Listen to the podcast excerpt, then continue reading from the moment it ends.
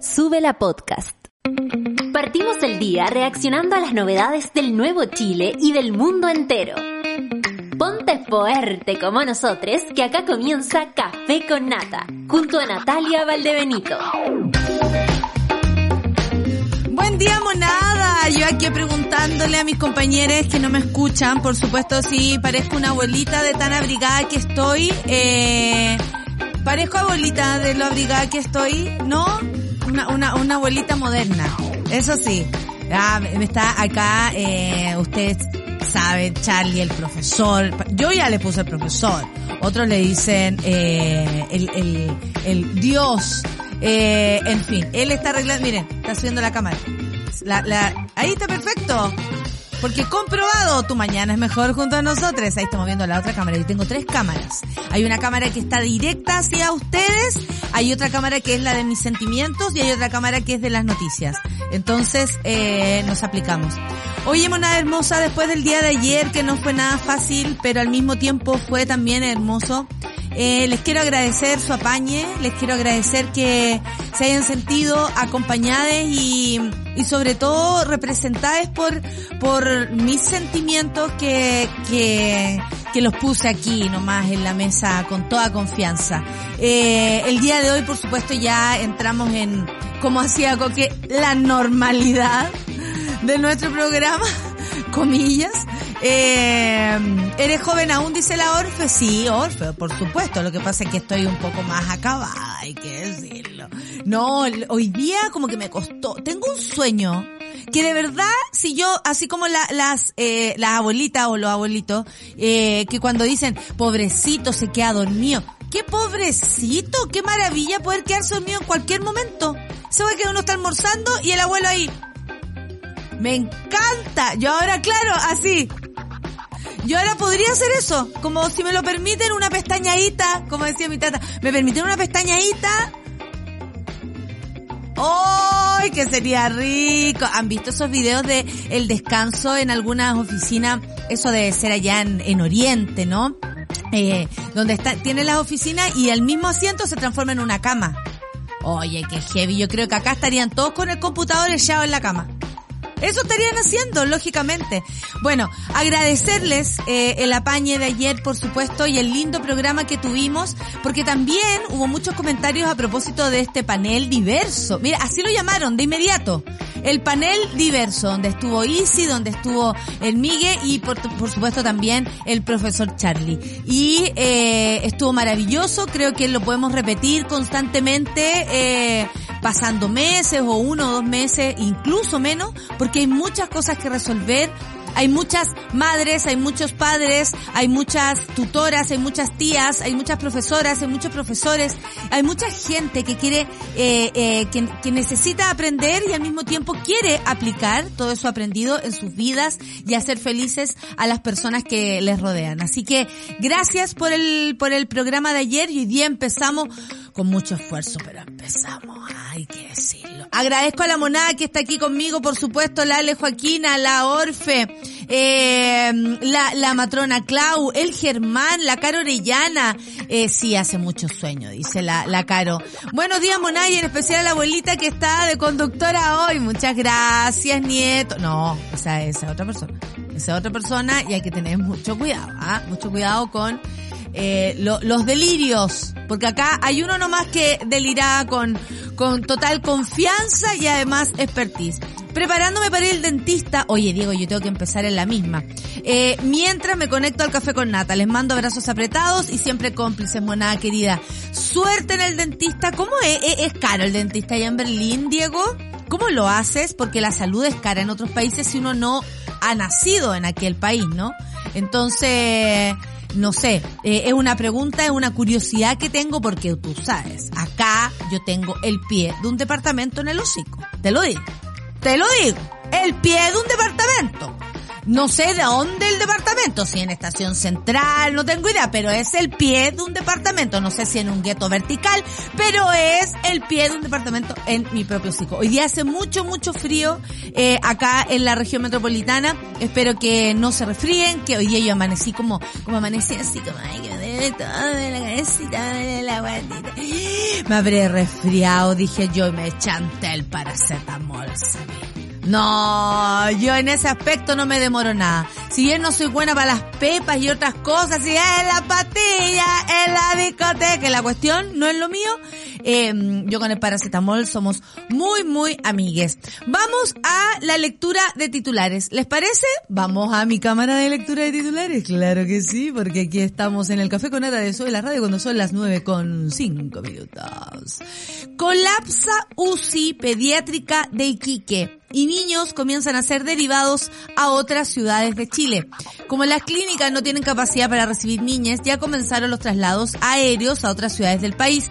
El grupo más afectado va de 2 a 4 años. Esto lo trae BioBio y es preocupante. Hemos hablado de... Eh, bueno, las, eh, de hecho, la Orfe nos decía que las niñas estaban muy felices en el colegio porque hoy día salen de vacaciones, es precisamente para evitar este tipo de, eh, de, de, de, crecimiento de los, de los contagios de enfermedades respiratorias, porque es esa la razón por la cual eh, los hospitales o la UCI pediátrica de Iquique está colapsando. Eh, yo tengo varias consultas y a mí me encantaría que de pronto viniera o estuviera con nosotros, no sé qué les parece a ustedes, la ministra de, de Salud, porque tengo muchas dudas a propósito de la campaña del COVID, eh, cómo se está enfrentando, porque sigue habiendo una alta positividad, sigue habiendo muchas, muchas contagiadas, sigue habiendo fallecidas también y eh, seguimos en pandemia. Entonces, me gustaría, me gustaría saber, además, cómo, eh, cómo la pandemia eh, se tiene que trabajar junto con las otras enfermedades respiratorias que también están, por lo que vemos, causando varios estragos y lamentablemente la UCI pediátrica de Iquique colapsó. Espero que eh, esas familias estén tranquilas, que se les busque solución temprana y que por supuesto esos niños salgan bien de este colapso tanto personal como eh, me imagino que además esto le suma presión a, a los padres, las madres, en fin, un abrazo para todos ellos. Terminamos, eh, no, terminaron las votaciones. Sí, vamos a otro titular. Hay esta cooperativa que dice, terminaron las votaciones en el Pleno de la Convención Constitucional. Emocionante estuvo eso ayer. ¿ah? A la espera del acto de cierre el próximo lunes, Elito Marc, hoy me podrían invitar. ¿Sí o no? Me quiero hacer la invita. Bárbara. Ah. Así como hablándole a todas las constituyentes, a todas las que vinieron, cobrándole. Llamo Cristina Dorador. ¿Eh? No, oye, pero a mí me gustaría ir. Pero como ciudadana me gustaría ir, después yo les vengo a contar al café con nata. Sería chori. ¿Qué les parece? Y si pregunto, y así nomás, eh, el otro día me invité, o sea, me invité al cumpleaños de una amiga el viernes. ¿Qué me cuesta invitarme al, pleno de la convención? Bueno, el próximo lunes el hito marca simbólicamente el fin del trabajo de los constituyentes. Esta mañana, ayer, aprobaron el informe de comisión de armonización que contó con más de 530 propuestas de enmienda. La presidenta María Elisa Quinteros aseguró que no se pone en el caso de un triunfo del rechazo en el plebiscito. Por supuesto, porque si trabajaron por esa, por, por aprobar y por el trabajo de la nueva constitución, hay que apostar a, a, a ganar el, con el apruebo, por no a decir ella, bueno, sí, la verdad es que yo les podría decir que ya estar entrevistando no sé qué persona en una radio. Y le decían, a ver, pero diga alguna razón para votar apruebo. Me cuesta. Y yo decía, ¿en serio le cuesta? cuando se consagran los derechos fundamentales, educación, salud, vivienda, ¿les cuesta aprobar? ¿Qué tantos privilegios tienen esas personas que no son capaces de darse cuenta de aquello? Qué raro, ¿ah? Qué raro nuestro país.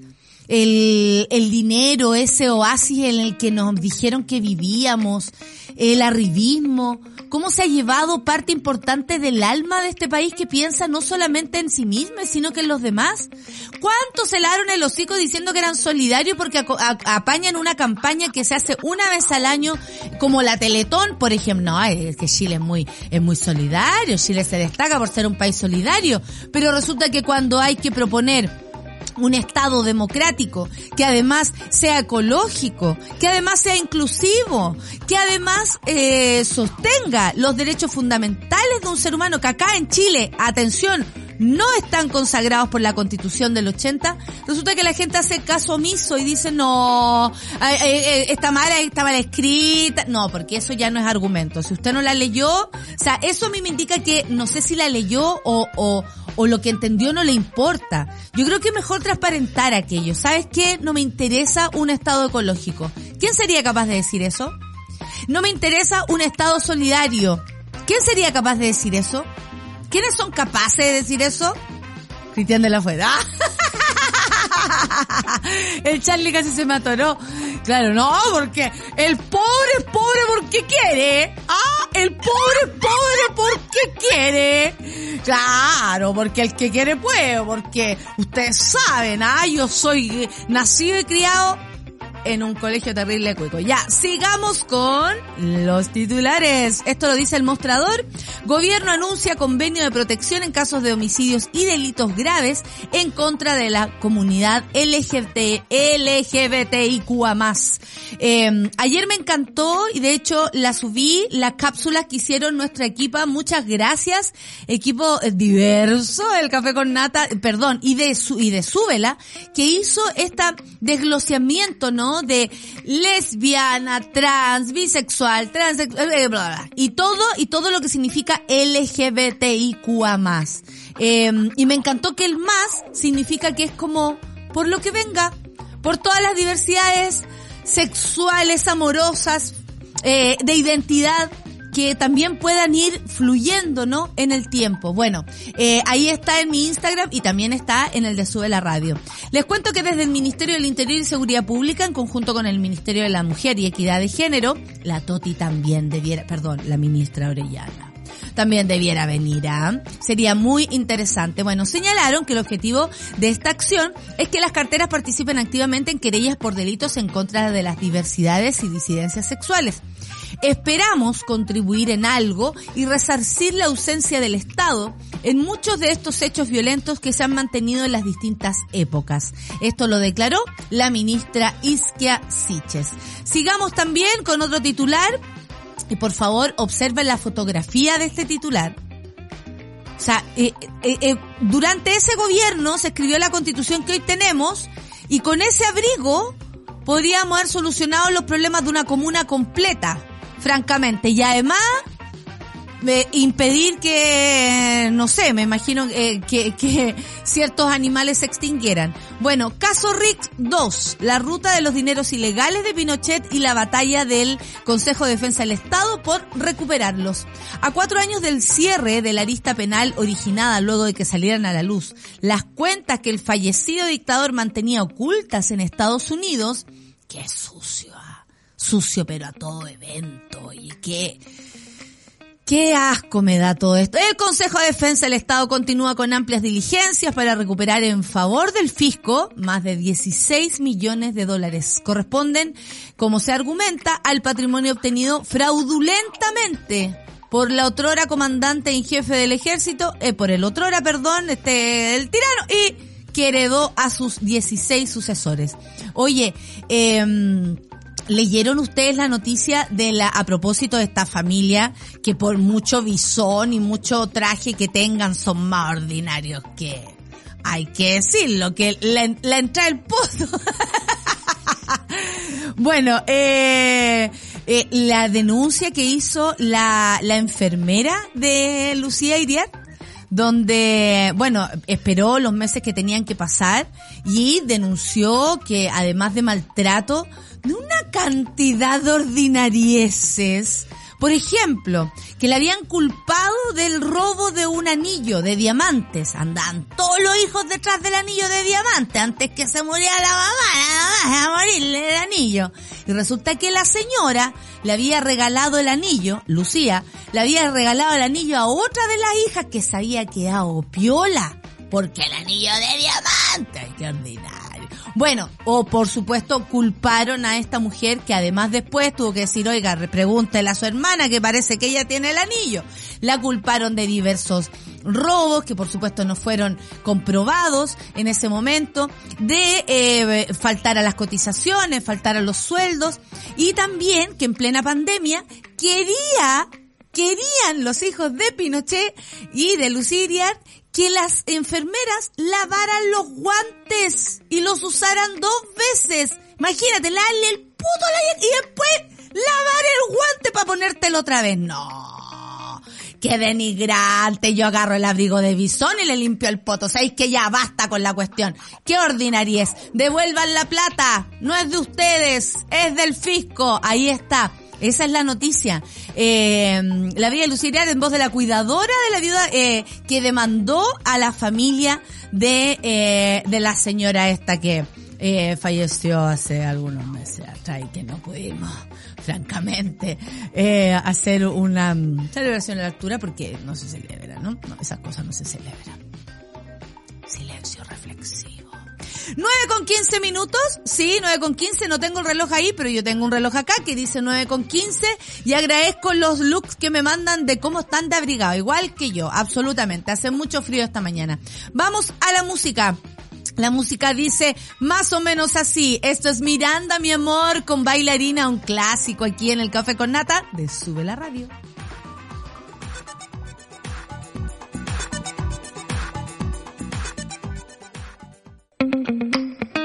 Café con nata. Qué buena canción. Si no subieran el ánimo con eso, yo estaba aquí así. Hay días que cuesta más, hay días que cuesta menos, el miércoles cuesta todo el rato. No hay nada peor que el millonario tacaño, que es eso de lavar los guantes que coman. No creo. Después vamos a revisar esa noticia eh, a propósito de lo que está pasando con el Consejo de Defensa del Estado y las platitas mal avenidas del eh, el dictador Pinochet y por supuesto su esposa que se la gozó toda, así haya terminado el último tiempo como cualquier persona, obviamente en el ocaso de su vida, meándose sola. Colapsa UCI pediátrica. Esta información es muy importante y quiero que me digan cómo están sus regiones. Cómo está, por ejemplo, la matrona Claud me podría contar cómo va eh, allá en La Serena. Eh, la Nico me podría comentar qué está pasando en Antofagasta, aunque la Nico pidió hoy día Laurin Gil, Dualipa y todo para eh, su tesis o algo así. Eh, en fin, pero cuéntenme, cuéntenme qué está pasando porque no es eh, menor que la UCI pediátrica de Iquique haya colapsado y sus niñas fueran eh, comenzados a derivar a otras ciudades de Chile. Así es. Esto fue por el aumento de casos respiratorios, eh, de enfermedades respiratorias de invierno. Comenzaron a subir hace seis o nueve semanas, especialmente con el virus incisional, el grupo más afectado es de dos a cuatro años. Y le, eh, la epidemióloga del recinto, Olga López, aseguró que en esta situación hay dos factores bien negativos, dijo. Tenemos muy bajas tasas de vacunación, tanto para influencia como COVID, que no hemos eh, relajado con las medidas de autocuidado, que era mi, mi, mi, pregunta, ¿qué pasa con el ministerio a propósito de eh, la pandemia que sigue ahí? Y dice, no hemos relajado con el lavado de manos, ¿se han relajado ustedes con eso? No, pues con eso no. Si ya con la pandemia nos dimos cuenta que re poco nos lavábamos las manos, hay que decirlo, pero ahora no. Y el distanciamiento físico y usar mascarilla, yo todavía uso mascarilla, a mí me gusta la mascarilla, te voy a decir, aparte que con el invierno es como que te salva. Bueno, las clínicas, estas tampoco están capacitadas para recibir niñas dice. Por eso algunos días, algunos días menores en ventilación mecánica comenzaron a ser trasladados vía aérea hacia otras ciudades del país. Esto es bastante grave porque deja en evidencia eh, el problema que ocurre todos los años, pero aquí hay que sumarle que les niñas y nos, nosotros mismos hemos salido, eh, el año pasado estábamos en nuestra casa. En esta misma época estábamos en la casa, no estábamos acá, por ejemplo, en el locutorio. Eso quiere decir que hemos cambiado. Muchas personas ya no están en sus casas, están en sus eh, en sus cubículos de mierda. Entonces, eso quiere decir que nos estamos exponiendo. Tal vez de tanto tiempo cuidándonos, eh, al exponernos, también nos hacemos más vulnerables porque nuestras defensas obviamente no, no crecieron durante todo ese tiempo. Se quedaron ahí esperando que algo ocurriera. Entonces, por supuesto que este aumento tiene que ver con eh, eso, con el, el, el, el, no sé, la salida, la vuelta de los niños a los jardines, a los colegios, eh, y por supuesto también estos virus que son propios del invierno y que vuelven, vuelven. Yo tengo unas amigas que son kinesiólogas y un, eh, hace, Uy, está la calla de años, ¿ah? Yo viví con mis amigas, eh, con una de mis amigas. Eh, gracias a eso conocí a otra gran amiga, mi amiga Catita. Y eh, en la campaña de invierno no se veían pero absolutamente no se veían porque ahí estaban en los hospitales, en las clínicas, ayudando, sirviendo además de backup, porque eh, hay mucho, se necesita mucho personal. Y el otro día, a propósito de esto también, que sería otra de las preguntas que me gustaría hacerle a la ministra de Salud, es qué está pasando con los contratos, con eh, el trabajo y los derechos laborales de tanto kinesiólogo, tanto TENS, tanta enfermera, enfermero, enfermere, que eh, por supuesto tuvo que trabajar en pandemia a todo dar y que hoy día también algunos quedaron votados, hay que decirlo. No, no necesitamos más, ah, eh, no, ya somos muchos, adiós con tu cuerpo. ¿Qué está pasando con eso? Como que hemos también perdido información. Eh, es así como, como lo veo yo. Bueno, son las 9 con 24, esa es la hora que tengo yo, ahí también está la hora. Eh, y vamos a revisar la noticia a propósito de la Convención Constitucional, porque terminaron las votaciones en el Pleno. Así es. Eh, el próximo lunes es el acto de cierre eh, del, del delito que marca simbólicamente el fin del trabajo de los constituyentes. En la mañana se aprobaron ayer eh, el informe de, comisión de armonización que contó con más de 530 propuestas en la enmienda. Y la presidenta, por supuesto, María Elisa Quintero, aseguró que no se pone en el caso del triunfo del rechazo porque francamente, ¿para qué trabajamos tanto? Eso yo la estoy interpretando. ¿ah? Eh, no veo por qué una persona que trabajó en la convención esté a favor del rechazo. Pero bueno, hay personas que se metieron a la convención precisamente para eso. Ahora, qué bueno que terminó todo esto porque Marcela Cubillo se va a ir a poder vivir cuatro años a España a eh, como para que vean ustedes que la derecha sigue colonizando con con, con, con las mismos con los mismos ejes con las mismas eh, eh, personas yo diría con la misma energía aquella. Y bueno se va fíjate se va eh, cuatro cuatro años. Después de eh, decían que trabajaba pero el aporte yo la encontraba bastante más desaparecida que, que los demás. Eh, que han hecho en realidad campañas para el rechazo. Estamos hablando de Fuad Chaín, el, el único DC que hay ahí que dice, oh, se va a acabar, se va a acabar la DC. Amigo, te informo, ya se acabó. Eh, eh, y toda esa gente que está eh, trabajando en la misma convención, la señora Cantuaria, la señora María, uh, el señor Zúñiga, que se le acaba el fuero. Ah, y después le van a ir a preguntar qué pasó con la platita de paso riesgo. ¿Cómo está eso? ¿Cómo está, cómo está ese cagüín? ¿Irá a suceder algo? ¿O la, o la, o la impunidad volverá a ser parte, eh, seguirá siendo parte de nuestra historia? ¿Y la, y, y la justicia para los ricos no? ¿Y la justicia para las autoridades no? Cuando son las que toman las decisiones y precisamente son ellas quienes tienen que pagar las consecuencias de esto, ya sean buenas o malas. Bueno, eh, les cuento que si bien hasta ayer se prevía que hubiese tres sesiones en la semana, dado que se solicitó votar por separado cada una de esas modificaciones, el tema quedó resuelto ayer mismo, pues Chile Vamos retiró buena parte de esas peticiones. ¿Qué significa eso? Bueno, hubo una definitiva, cuatro propuestas rechazadas, de modo que el texto tendrá 388 artículos permanentes. También se rechazó toda propuesta de armonización de las normas transitorias que quedan en consecuencia tal como las había aprobado el Pleno previamente. La convencional Tami Puslinik, independiente no neutral, destacó que de las 538 indicaciones que se tenían que votar hoy día en el Pleno, dijo, solo se rechazaron respecto a los artículos permanentes cuatro de ellas. Una de las indicaciones funcionaba dos artículos y finalmente debíamos quedarnos con 388. De esta forma podemos decir que la Comisión de Armonización cumplió su cometido. Vamos a entregar para el plebiscito de salida un texto que es coherente, sistematizado, con lenguaje claro y que vela también por la calidad técnica y jurídica del articulado. Concluida la votación, se presentó una controversia porque los convencionales de derecha sostuvieron que de esta manera la convención debía disolverse inmediatamente de acuerdo a la constitución actual.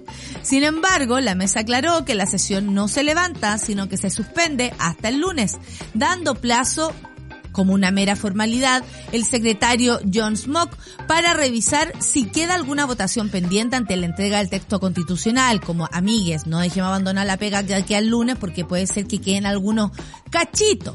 Bueno, eh, la entrega del texto constitucional al presidente Gabriel Boric, esto será en la ceremonia de cierre el lunes 4 de julio.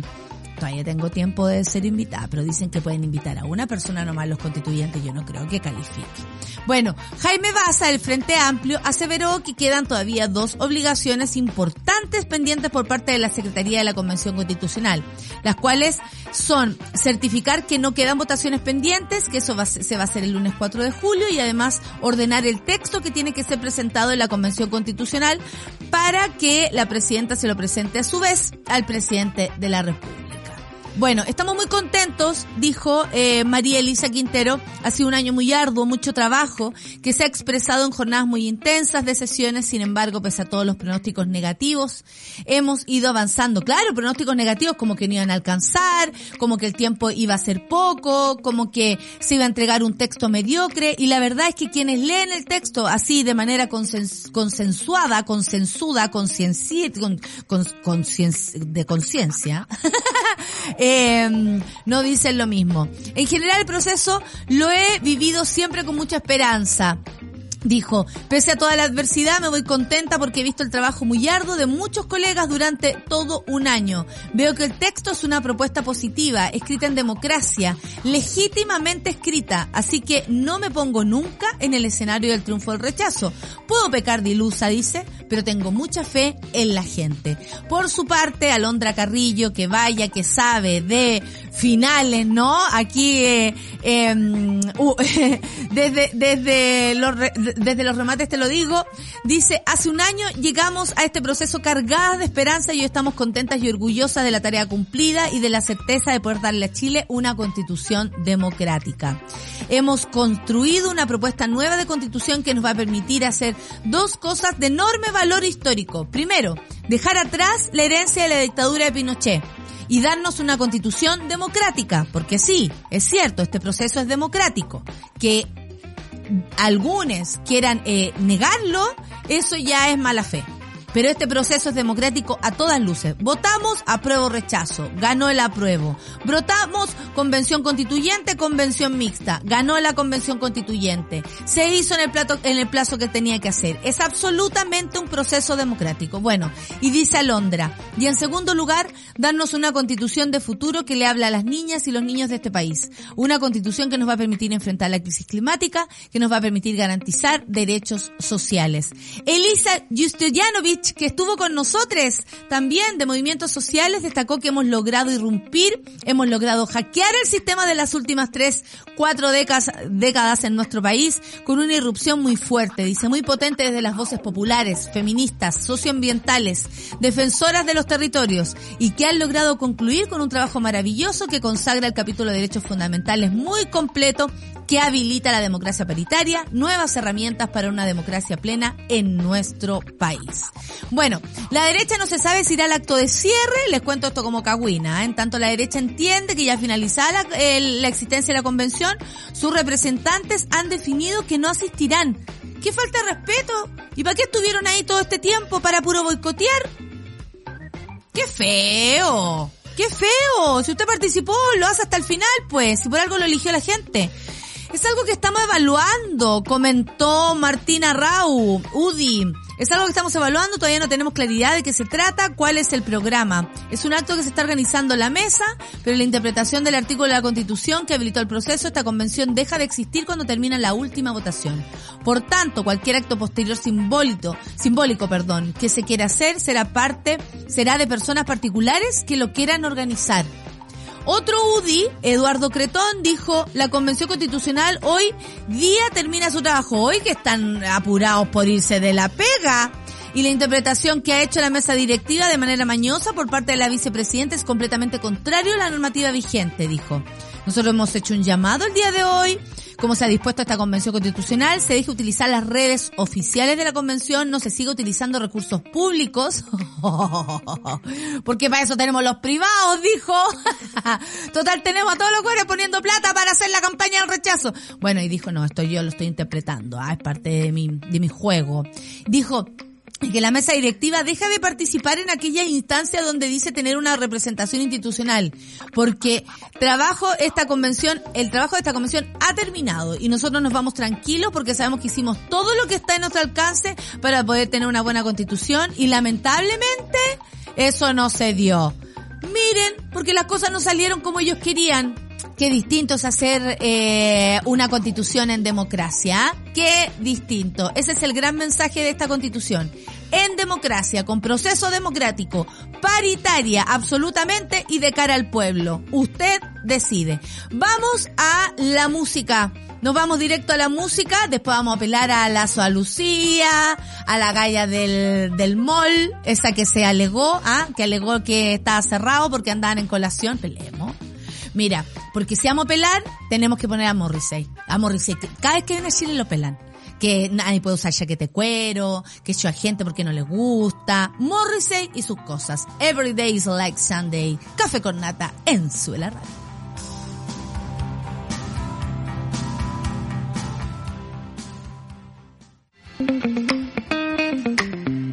Café con nata.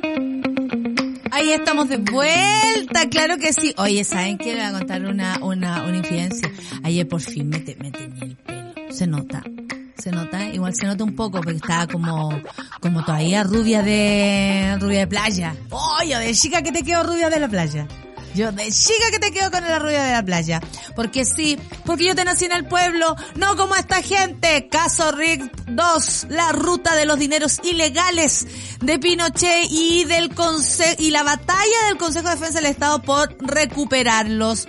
Como una sentencia histórica, se calificó en su momento la resolución de la Corte Suprema que dictó el 24 de agosto del 2018 en relación con, la, con el denominado caso Rix. Ese día, la Sala Penal del Máximo Tribunal acogió un recurso presentado por la abogada María Inés Horvitz, consejera del Consejo de Defensa del Estado, que condenó a tres militares en retiro por malversación de caudales públicos, ordenando además la comisión, el comiso de un millón seiscientos veintiún mil quinientos. No, ya no puedo leer esto.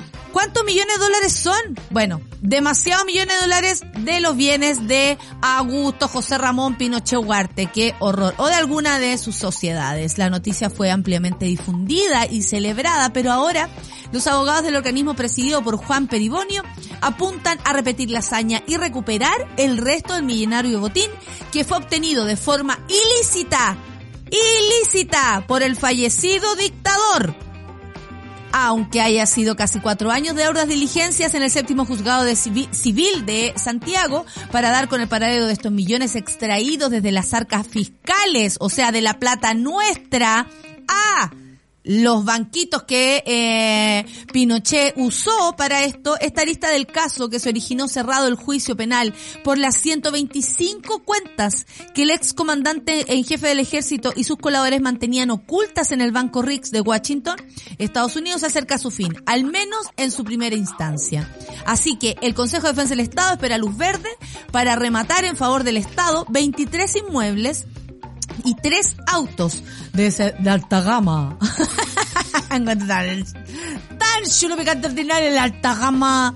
Bueno, se trata de tres departamentos en Iquique, dos en Vitacura, uno en Valparaíso, uno en Viña del Mar, y uno pagando, y uno pagando arrienda, y una parcela en Quillota, siete estacionamientos y cinco bodegas. Además está la parcela y casona que la familia posee en el sector del Melocotón, en San José de Maipo, que arriendan a la Universidad San Sebastián desde el 2009 y que tiene un, un evalúo fiscal de 648.500 648 mil millones 514.283. Y el Fundo Rumeica Hueinahue dice, ubicado en el lago Ranco, comuna de Río Bueno, está evaluado en, oh, en mil, no, un millón, no, nada que, ¿cómo se puede decir esto? ¿Un billón?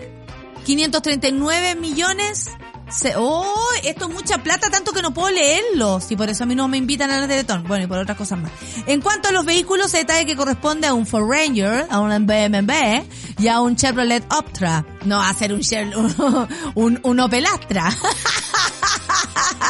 no va a ser el Chevy Chevy de mi papi, ese blanco que tenía la, la, la bocina de la cucaracha. ¿Se acuerdan que le contaba? Que hacía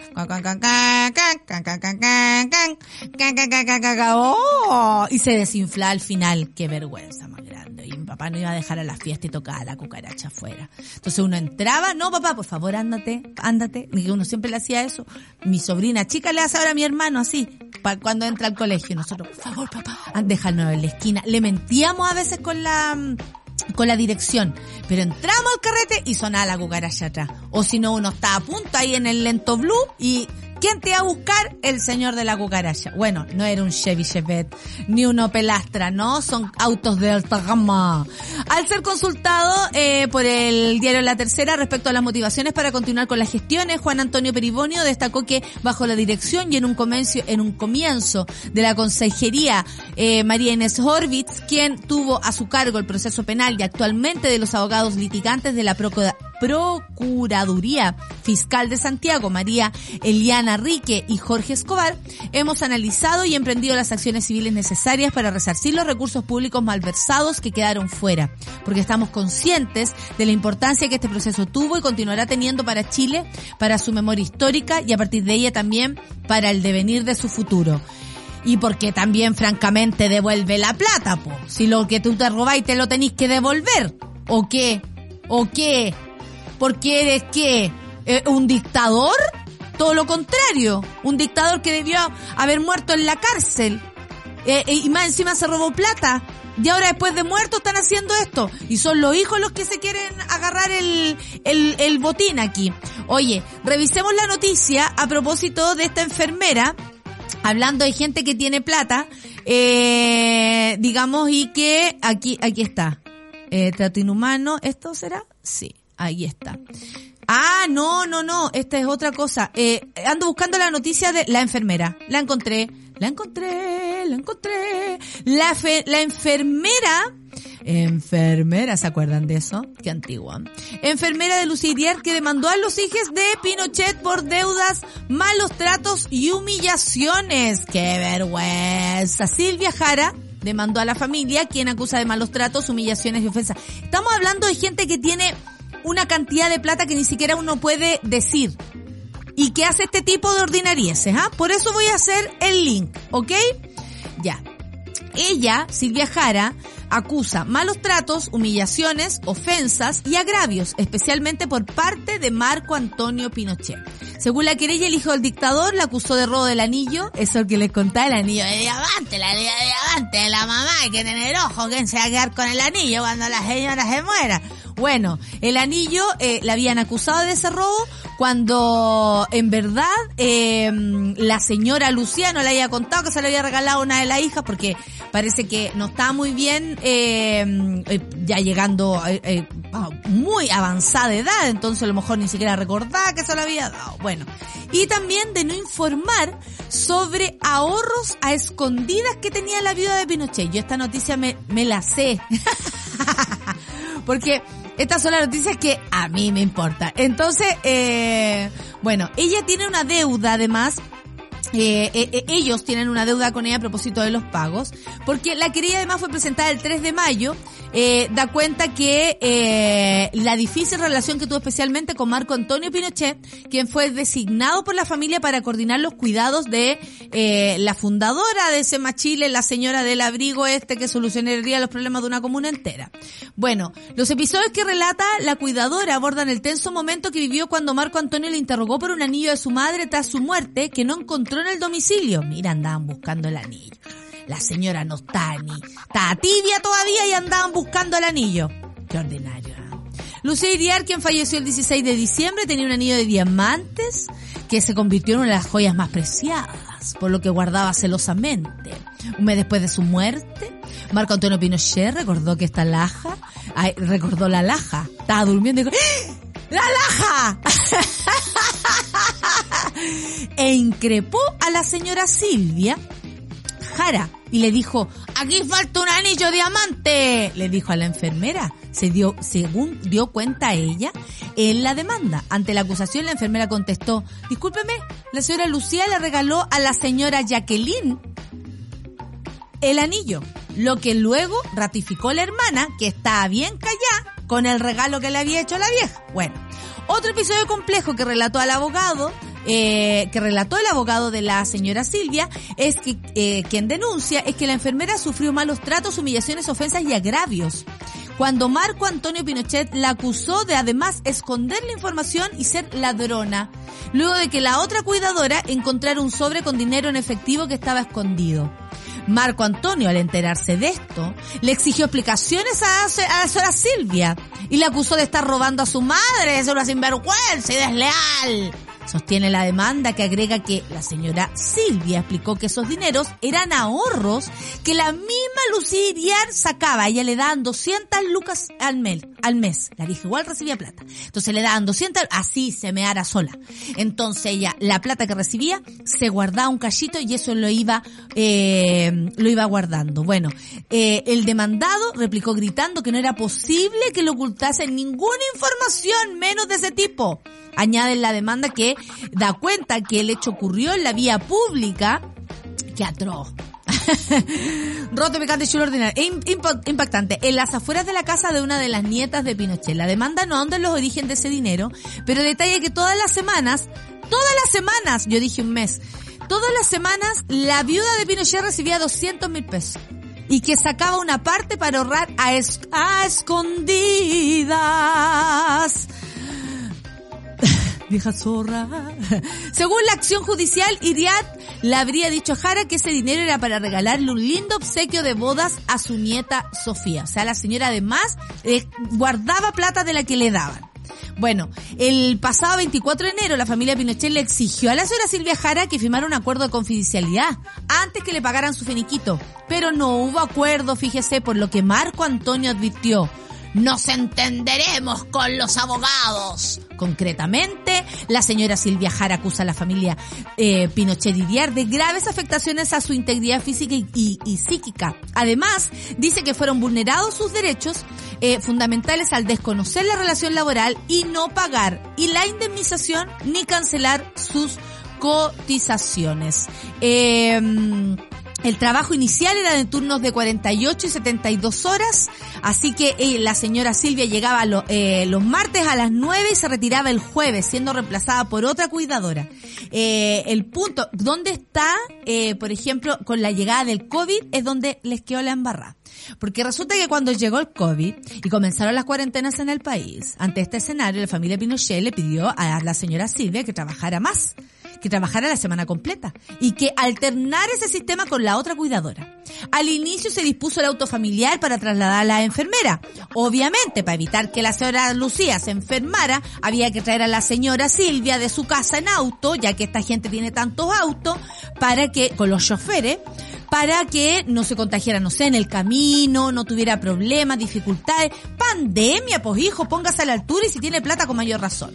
Bueno, eh, le dijeron que la iban a ir a buscar y esto la señora Silvia dijo, esto se cumplió una o dos veces máximo, pues el señor Marco Antonio prohibió que fueran trasladadas las enfermeras porque el auto, atención, atención el argumento de Cuico Cagao, porque el auto se, se iba a gastar o se podía echar a perder. Si un auto es para usarlo. Miserable.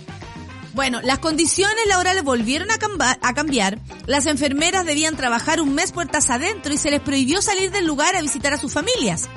Sin embargo, relata la señora Silvia, el clima se hizo insostenible debido a que su cónyuge tenía problemas de salud y decidió hablar con don Marco Antonio para pedirle que la despidiera. Señor, ¿sabe que despídame porque yo tengo que irme a mi casa? Según la querella, Jara pidió una indemnización de 6.9 millones de pesos. Sin embargo, Pinochet le ofreció la mitad. Y como contraoferta le concedió un aumento de 50 mil pesos hasta que muriera su madre. ¡Ay, qué feo! La relación laboral terminó en enero del año pasado con la obligación de firmar la cláusula de confidencialidad que de romper el pacto se aplicaría además una multa de, dos, de 2.000 UF, unos 65.5 millones de pesos. Sin embargo, la señora Silvia Jara dijo, no, la demandada, la demanda pide un pago de 59.3 millones de pesos por pagos adeudados, perjuicio moral y el caso se verá en la justicia el próximo 14 de junio. El dato que el señor Marco, eh, Marco Antonio le había pedido a ella que además reutilizaran los guantes, francamente, francamente. Oye, revisemos la noticia de esto que sucedió, bueno, en redes sociales. ¿Qué onda Parque Arauco? Una tuitera sube eh, esta foto donde en una en un local del Parque Arauco se ve ese cartel, hora de colación. ¿Quién no ha ido a un lugar a lo que sea, a comprar, a cambiar algo, a sapear, a vitrinear y dice hora de colación, vuelvo en cinco minutos, eh, no sé, van al baño, eh, son seres humanos, ¿no? Y eh, la polémica, eh, esto por crítica de Paola Berlín, ella fue una persona que además participó de las votaciones a convencional constituyente. Eh, por Evópolis, obvio, no es hacer por el apruebo, por el, por el, el, el pacto dignidad. Bueno, eh, llamó la atención porque muchas personas respondimos a, su, a su tweet cuando ella dice, ¿qué onda? ¿Qué es esto? Y yo le puse, es, es, un trabajador que fue a su hora de colación. Es increíble cómo además aparecieron nuevos, por ejemplo acá, eh, muchos monos que han, han trabajado en el retail cuentan, y a propósito de esta noticia, muchos contaron que eh, los permisos para salir al baño, eh, imagínate estar apurado por ir al baño. O eh, en el caso de los cuerpos gestantes, cuerpos menstruantes, eh, tienen aún también, la, tenemos la dificultad de necesitar ir al baño mucho más seguido de lo que incluso nos gustaría, francamente. Eh, y los horarios son acotados. ¿Qué había pasado? Eh, es una tienda pequeña, era un grupo pequeño, era una tienda pequeña y donde eh, había una sola persona que por supuesto necesitaba ir en su horario de, de, colación. La señora afectada, comillas, dijo que ella necesitaba cambiar algo y que había estado 40 minutos afuera esperando. Francamente hay que tener mucho tiempo y gana cambiar el producto. ¿eh? Eh, por otra parte, yo creo que eh, llama la atención los comentarios también como apoyando esto, así como, ay, pero qué terrible, pero es que esto antes no era así, o sea, se está cayendo Chile, ¿qué está pasando? O sea, perdón, yo estuve en el No, ese otro. Eh, entonces, eh, da para conversar, creo yo, de las condiciones laborales de las personas que trabajan en el retail. ¿Cuáles son sus permisos para ir al baño? ¿Cuánto tiempo tienen de colación? Y por otro lado, tú puedes decir, oye, qué loco, eh, acá podría haber otra persona atendiendo. Pero ¿qué pasa si esa tienda no tiene la posibilidad de tener a otra o otro empleado? O están explotando a la misma eh, eh, chica, en este caso, que fue a almorzar en su hora de colación en el momento que le correspondía. A revisar esto y también a revisar nuestro comportamiento, como siempre lo que digo, respecto a estas cosas. De pronto uno dice, ¡ay, qué feo! Pero ¿cuántas veces te has visto alegando por ese tipo de cuestiones? Cuando las personas se demoran más de la cuenta, porque no sé, se les cae el sistema y no es su culpa. La otra vez me acuerdo que andaba comprando unos libros y... Mmm, y, y, se les cayó el sistema y sabéis que yo le dije ya, tiremos buena onda y empezamos con otra cabra. Va a resultar, va a resultar, va a resultar porque había mucha gente que era, oh, pero si esto no, oh, y les tiraban los libros a las vendedoras. Como si ellas tuvieran la culpa que el sistema se cayera. ¿Qué tienen que ver? Estaban haciendo, pero sudaban frío porque estaban las personas ahí presionando a que esto funcionara. Eh, y a veces, a veces suceden, suceden cosas, se cae el sistema, eh, pasan cuestiones. Son seres humanos igual que tú que están al otro lado trabajando igual que tú que solamente la diferencia que tú en ese minuto andas comprando. ¿Qué te hace superior a ti? ¿Ser el, el, el, el, cliente? ¿Qué es eso de que el cliente siempre tiene la razón? Es una gran falsedad. Primero, aquí nadie tiene la razón. El servicio debe ser bueno porque tú estás pagando, pero también tu misma actitud frente a quienes están del otro lado también debe ser buena. Porque no es una obligación, es un trabajo, nadie te está haciendo un favor, ahí hay una persona que está haciendo su trabajo como tiene que ser. Más respeto, más revisión de los derechos laborales, sobre todo para la gente que trabaja en el retail y que sabemos que ese trabajo además es arduo, es duro, mal pagado y muchas veces trauma a quienes trabajan en ese sector precisamente por los maltratos laborales. No maltratemos nosotros a estas personas, no dejemos que nadie lo haga, porque en cualquier momento usted puede trabajar en un lugar donde la traten así como esta señora eh, se refirió en, en las redes sociales. Oye, que ha cambiado las cosas, la verdad es que esto no debiera pasar, porque mira, qué terrible. Hoy sí, dijo la otra, yo llevaba 40 minutos esperando un cambio. Oye, hay que tener tiempo para esperar 40 minutos afuera de una tienda, ¿ah? francamente. Yo al menos me aburro. 9,56 después de pelar. Oye, pelamos harto, ¿ah? Yo trabajé en un mall, dice el Joker. Un sábado me quedé sin vendedores, solo, y para ir al baño tenía que llamar a un amigo de otra tienda para ir corriendo. Yo no alego desde que trabajé de cajera en el home en el home center en los años 80, dice la Sheila. Eh, eh, es muy importante. Aquí yo atiendo sola, dijo la, la vendedora, porque la tienda es muy pequeña. Eh, a propósito de, de este cartel que había afuera. Eh, dicen, también estudió en el Grange.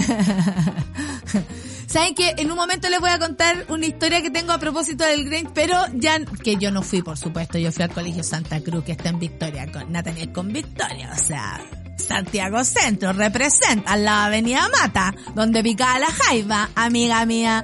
Eh, es súper distinto, pero um, tengo una historia porque cuando entré a la televisión me di cuenta que sí, todos eran del Grange.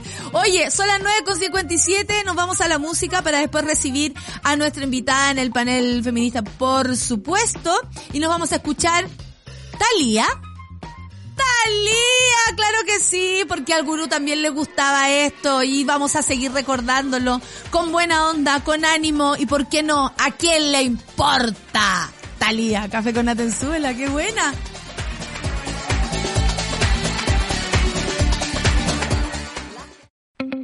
Ya estamos de vuelta en Café con Nata.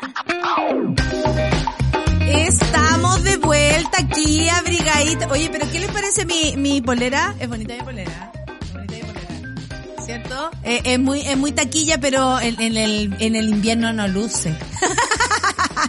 porque hay que taparse, porque hay que cubrirse, porque hace mucho frío. Les cuento que a continuación del Café con Nata viene Super Ciudadanos. Les sigue Satélite Poco, mi querida Claudita Cayo, Claudita Cayo.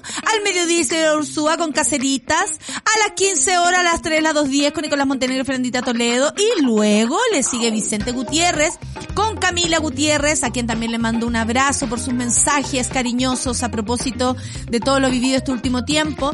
El amor, según bien podría ser gay en los últimos días del mes del orgullo. Va a estar maravilloso entonces el amor según eh, a las cuatro y media por lo general después que termina eh, la 2.10. Vamos a nuestro panel feminista en, eh, ahí en compenetración con Corporación Humanas aquí en el Café con Nata. Vamos. Ya nos movilizamos para impulsar un montón de cambios. En este año decisivo seguimos siendo protagonistas.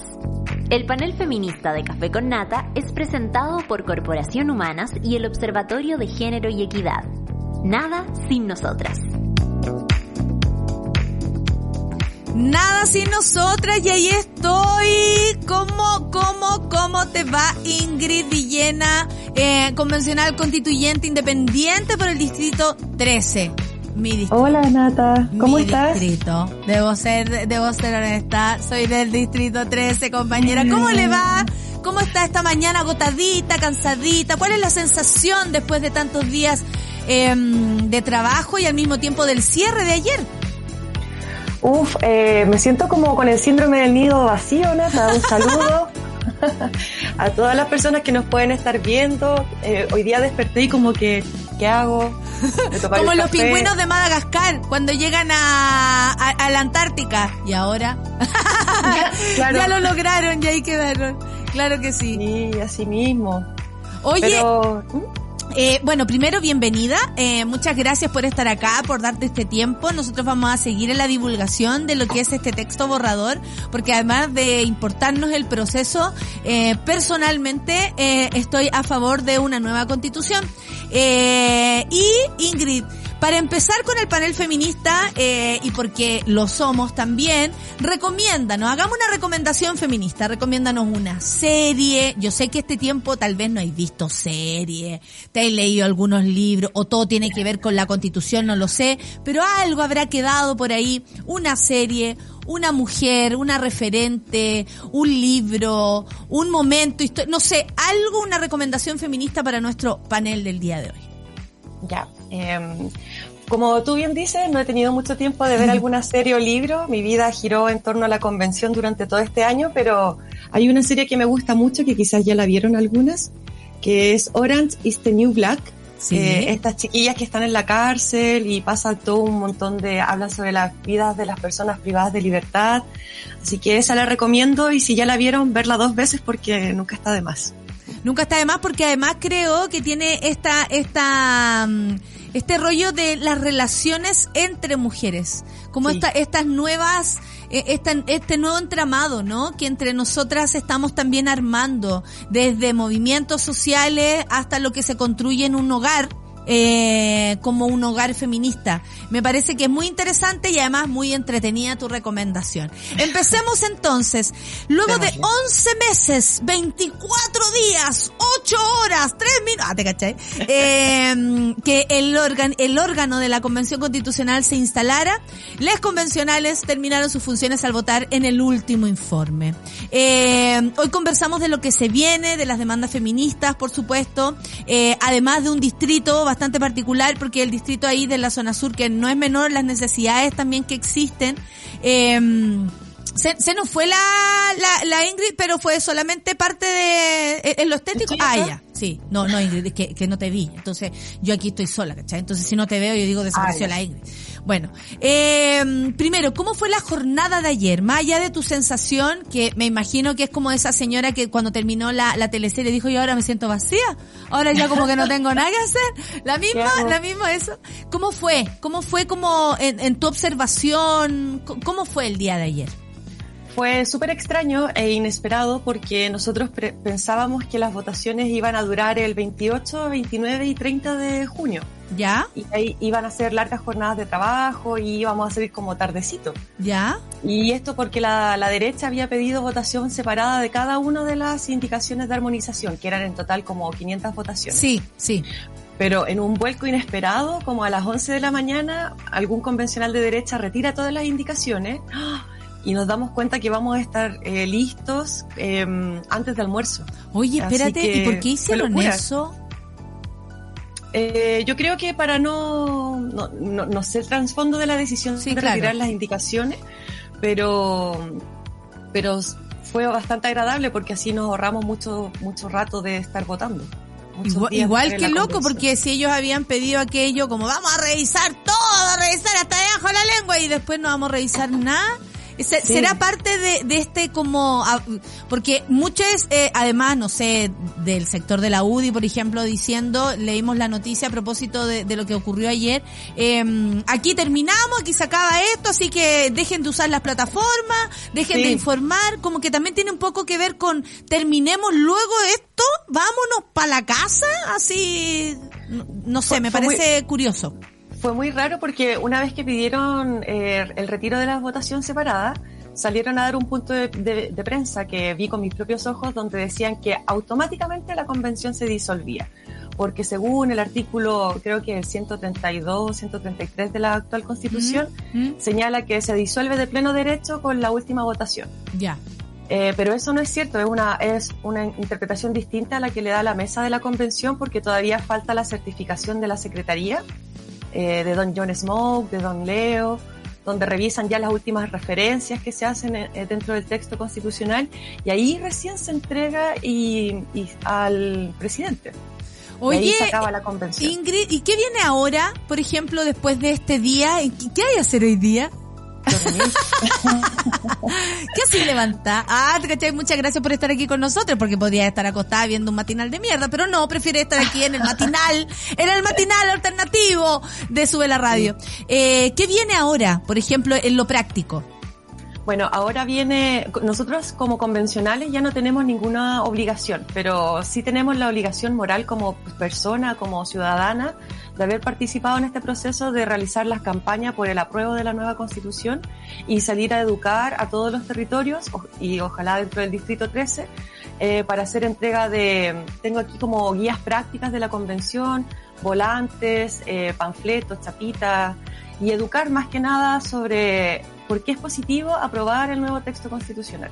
Claro que sí. Desde mayo, además, Ingrid, estuviste trabajando en la comisión de armonización, o sea, realmente era importante el día de ayer, porque tú, tú dijiste, bueno, van a, a, a, objetar tal vez o poner en, ahí en, en cuestión el trabajo que hicimos sin embargo, no ocurrió. ¿Cómo evalúas el, el proceso de armonización? Fue súper difícil, fue súper trabajoso, lo, conversamos con, el, con algunas otras constituyentes también que eh, gracias a ellas pudimos conversar y, y, gracias por el tiempo. Lo mismo digo de Tingrid, por mucho que hayan terminado, me imagino que hoy día se siente raro el cuerpo, todo está ahí así sí, como, sí. como rara, con el cuerpo cortado.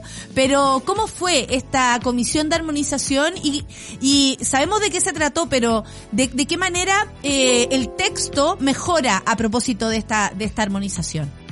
Pucha, mejora notablemente el texto porque primero nos dedicamos a ver eh, que el la redacción sea con un lenguaje inclusivo y no sexista. Perfecto. Pero cuando me refiero a inclusivo no significa que todas las palabras terminen con E, que es lo que siempre nos decían. Que tanto les molesta, digamos. Que tanto les molesta, sino que, por ejemplo, cuando habla de eh, el presidente podemos ponemos la presidenta o el presidente o quien ejerza la presidencia ¿cachai? es el lenguaje inclusivo y no sexista que no se nota un género predeterminado por sobre otro y eh, eso eso a muchos les molestó eh, sí de hecho se nos pasaron cuatro eh, porque la cantidad de articulados era muy grande, claro. era mucho texto, se nos pasó una en el artículo de los bomberos, y quedó así como los bomberos, y debió haber dicho bomberas y bomberos. Claro en el derecho a la propiedad se nos pasó en un inciso y eh, no recuerdo en cuál otro, eran cuatro casos. Pero, pucha, entendiendo la magnitud del texto y el poco tiempo que tuvimos para revisarlo, porque fueron ocho días de trabajo intenso desde las nueve hasta las cuatro de la mañana, prox. Eh, yo creo que el margen de error es, es, válido también, pues si somos humanos. Y bueno, lo importante es que no afecta la, la esencia del articulado. Y Por supuesto que, que no. También, Dígame.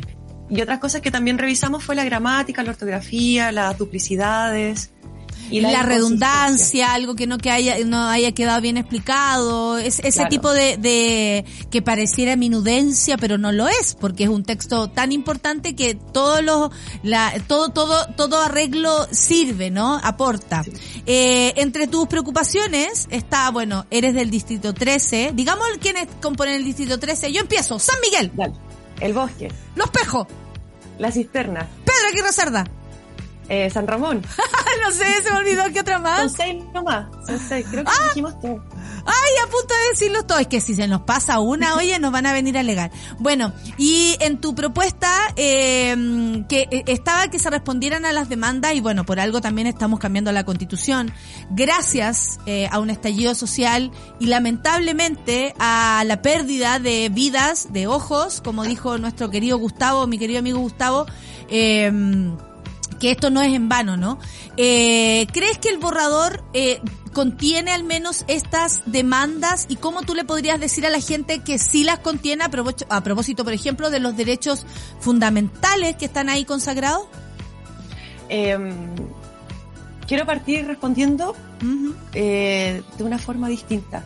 Los primeros tres meses de la convención nosotros tuvimos que hacer eh, semanas territoriales. Ya. Y en esas semanas territoriales yo salí con unos cuadritos que decían sueños constituyentes. Ya. Entonces en cada actividad que yo realizaba, eh, la gente anotaba cuál era su tema relevante porque me interesaba saber qué necesitaba el, el distrito 13. Claro. Entonces las temáticas que más se repetían era el trabajo digno, vivienda, educación, eh, pero nivelada con otros colegios como por ejemplo los subvencionados, los particulares. Sí. Eh, bueno, entre muchas otras cosas. Así que esos sueños constituyentes hice un mapeo, fueron más de 3.000 personas las que participaron y esas tarjetitas también las dejé en el Archivo Nacional, así que quedan parte del registro histórico de este proceso. ¿Qué era lo que más decía, por ejemplo, en la calle? Porque el, trabajo en la calle es súper distinto. Eh, a todo lo que vemos incluso en los medios de comunicación, periodistas ahí súper bien vestidos, entrevistando a otra gente también súper bien vestida, que le dice a la gente que, que porque solamente porque no quiere nomás no sale de la pobreza. Pero qué distinto, además, conociendo el distrito, eh, con la suerte que tengo de conocer el distrito, además, porque he vivido por ahí toda mi vida y mi familia sigue viviendo también allá, en Pedro Aguirre Cerda también. Eh, ¿Cuáles son, por ejemplo, lo que te dice la gente a propósito del sentimiento que tiene con la convención, con el trabajo? ¿Crees tú que ha intervenido mucho esta mirada a, ratos mentirosa, eh, mala leche, ¿no? Que se ha hecho del, del texto borrador al decir, está mal escrito, el mamarrayo. ¿Qué, qué opina la gente? Porque yo también he trabajado en la calle, también eh, he andado por ahí el sábado en Quintero y la gente está mucho más interesada y mucho más encariñada incluso con el texto de lo que nos hacen creer, ¿o no? Esa es mi percepción. Yo tengo la, yo tengo la misma sensación. Tengo la mm. misma sensación. El texto habla por sí solo, o sea, las mentiras de la derecha se, se refutan con los articulados que están expresados. O sea, es mentira que no está el derecho preferente para elegir eh, la educación de los hijos. Es mentira que se va a poder abortar hasta los nueve meses. De hecho, eso es un parto prematuro. Claro. eh, pero en la calle, en el distrito, eh, yo creo que la sensación está un poco dividida. Sí tanto por la desinformación, porque generalmente mis vecinos y vecinas se informan por la televisión, por la radio, mm. y igual como que se manipula un poquito la información. Entonces los medios independientes son súper importantes en este proceso, porque hacen un contrapeso a lo que podemos ver masivamente. Y además el trabajo territorial, me imagino. E-, esto que va, que, que, podemos llegar y creo que todos podemos colaborar a, ir a, evangelizar con la palabra, digamos. Señora, tiene un minuto para hablar de la constitución, algo así, ¿o no? Sí, exactamente así, a predicar la palabra de la nueva constitución. es súper difícil porque en cinco minutos que te destina una persona de su tiempo, ya sea en la feria o a la salida del metro, tienes que convencerlo de que el texto es positivo y es muy breve el, el, tiempo en que uno tiene para poder explicar todo lo bueno que tiene el nuevo borrador. Oye, yo gané un voto el sábado. Ah, no te creo. Sí. Una señora que partió diciendo, no, y después al final dijo, ¿saben qué?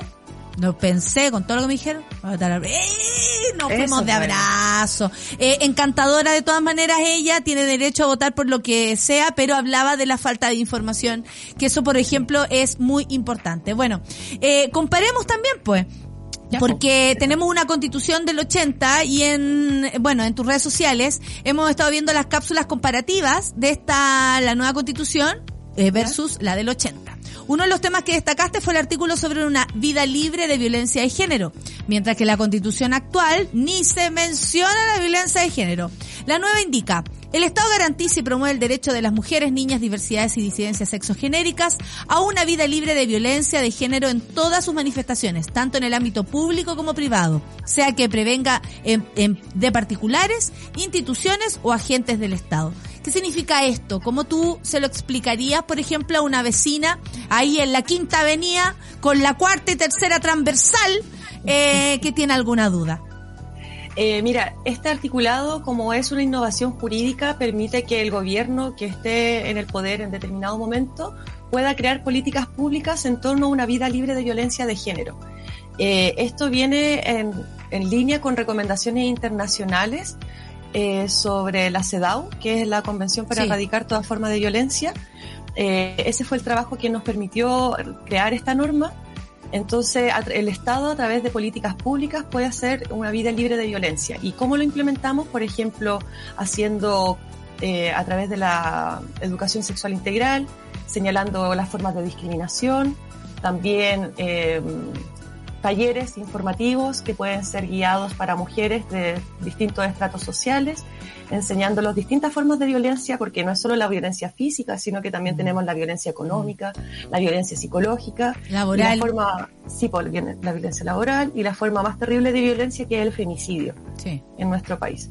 Así que todas estas acciones preventivas para erradicar la violencia, porque no solo hay que reaccionar cuando ya encontramos violencia, sino que hay que prevenirla de cierta forma. Y eh, Ingrid, ¿y qué tan importante para que también quienes nos escuchan lo comprendan?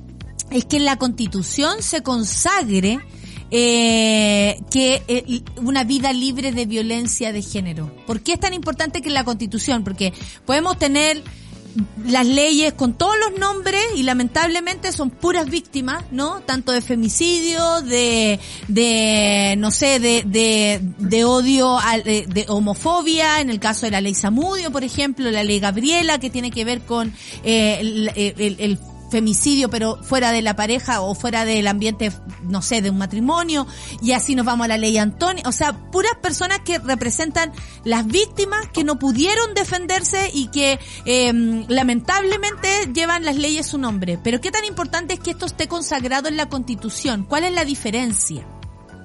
Eh, eso es la obligatoriedad del Estado de realizar distintos programas en, miras de prevenir las, las, diversas manifestaciones de violencia para que nunca más una persona pueda sufrir algún tipo de ellas. Por ejemplo, para prevenir femicidios, para prevenir violencia intrafamiliar. Es como una obligación del Estado hacerlo. Claro, y esa, esa obligación ya existe. Lo que pasa es que como viene de un tratado internacional o una recomendación, no genera la obligatoriedad. Entonces el Estado no tiene la, eh, la, obligación a través de distintos ministerios, por ejemplo el Ministerio de la Mujer, eh, de poder realizar estas acciones positivas para poder erradicar o, por ejemplo, sancionar la violencia. Eh, porque, por ejemplo, hoy día en los colegios ocurre el bullying y eso también puede inducir al suicidio de varios adolescentes, de incluso niños o niñas. Y no hay alguna sanción para poder eh, no sé, sopesar esta, esta problemática que tenemos actualmente y que crece día a día. De manera institucional, dices tú, como a los colegios, a, los, a las instituciones para que realmente prevengan esto, para que la educación también que impartan tenga que ver con, con hablar de derechos, con hablar de igualdad o, o, o poner en, en, la, en la mesa eh, que todes, más allá de tu identidad o, o cómo te defines a ti mismo, tenemos los mismos derechos. O sea, es como desde ahí, desde la institución, desde lo, desde la cúpula, digamos. Igual hay, hay una parte en, el, en este articulado que se habla sobre la reparación integral de las víctimas. Ya. Y en, la, en el borrador nosotros también creamos la justicia vecinal. Y la justicia vecinal puede realizar actos reparatorios para cada persona que sufra de violencia. Esto, esto iba enfocado específicamente a mujeres que sufren violencia intrafamiliar y ahora los juzgados de policía local se transforman en juzgados vecinales estarán más cerca de las personas y será el primer apoyo eh, que se le va a brindar respecto a una situación de este tipo. Exacto. Oye, eh, tú eres abogada. Y siempre en este país se habla la familia, que la familia es el núcleo, que los niños primero, bueno, los niños, los, los hijos de los presidentes sobre todo primero, eh, y, y todo eso. ¿Cómo ¿Cómo le decimos, por ejemplo, a las personas que esta institución, que es la familia la más importante, sigue siéndolo, pero también hay que reconocer familias diversas y que... Eh, todos en un hogar con, construimos una familia, si seas tú con tu perro o, sola con tu pareja o, o, o juntes con tu pareja, ¿no? Eh, ¿qué, ¿Qué habla de la familia? Porque a mí personalmente me, me incomoda un tantito porque siento que es muy eh, eh, habla de un sistema, ¿no? De ser, cuando muchos tal vez elegimos otras formas de vivir la vida. Eh, pero en, en respuesta a esto, porque mucho se habla de proteger a la familia, pero poco se protege la violencia intrafamiliar, eh, la violencia hacia las niñas, que aumentó un montón con la pandemia. ¿Qué dice la Constitución sobre la familia?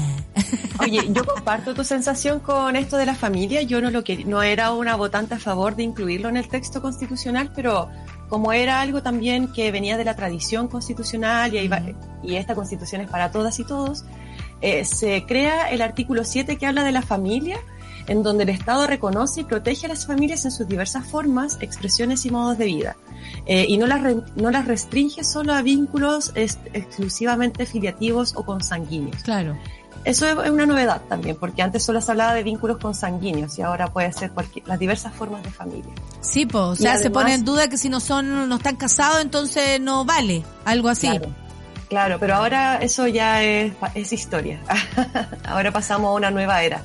Y además el Estado garantiza a la familia una vida digna.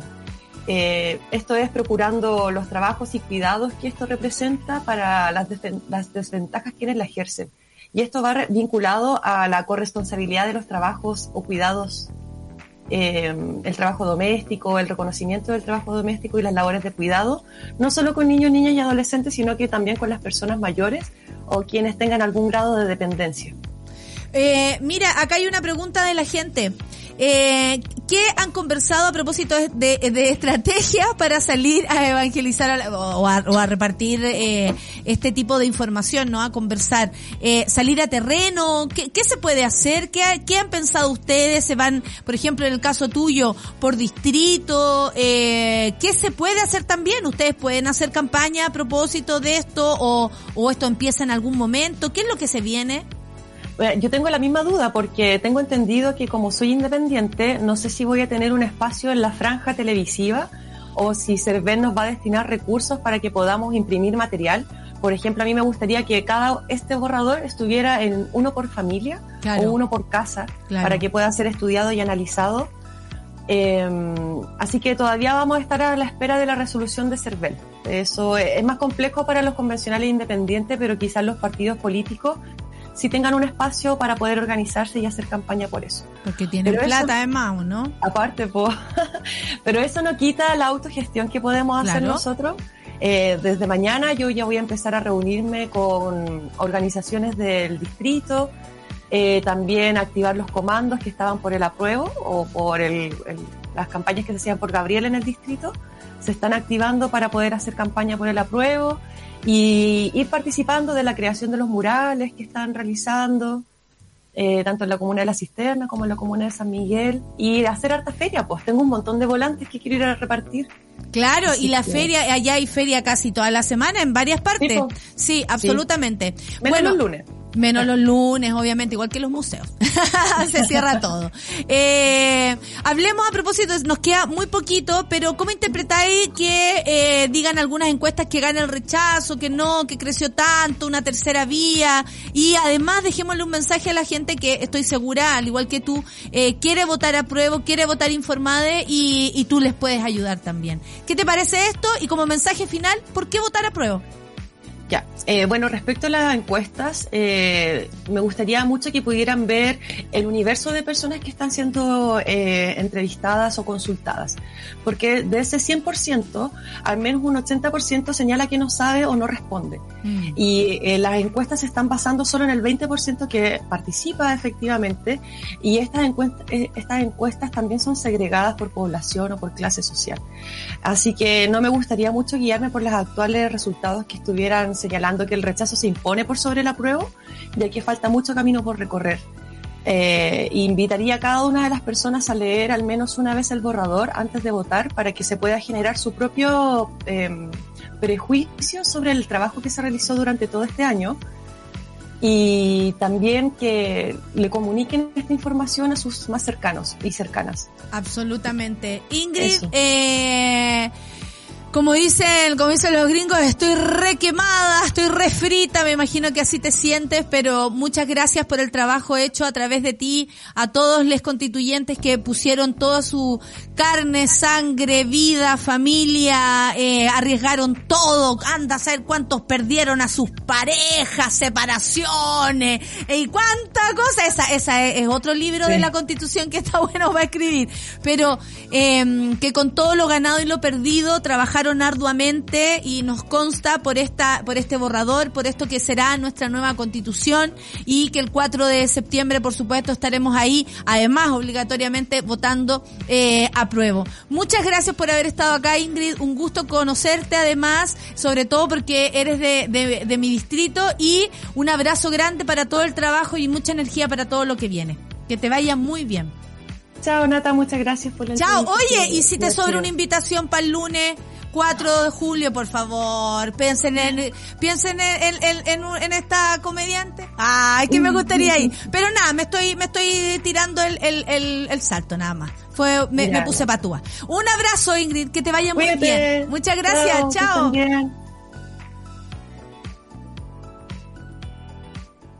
Ya nos movilizamos para impulsar un montón de cambios. En este año decisivo seguimos siendo protagonistas. El panel feminista de Café con Nata fue presentado por Corporación Humanas y el Observatorio de Género y Equidad. Nada sin nosotras.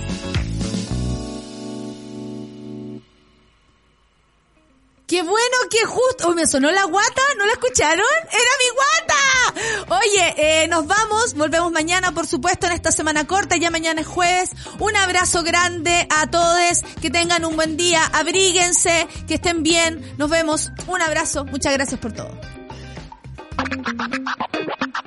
Nadie dijo que esto sería fácil. Cuando sientas que todo está perdido, Natalia Valdebenito te espera en Café con Nata, de lunes a viernes a las 9 de la mañana en subela.cl.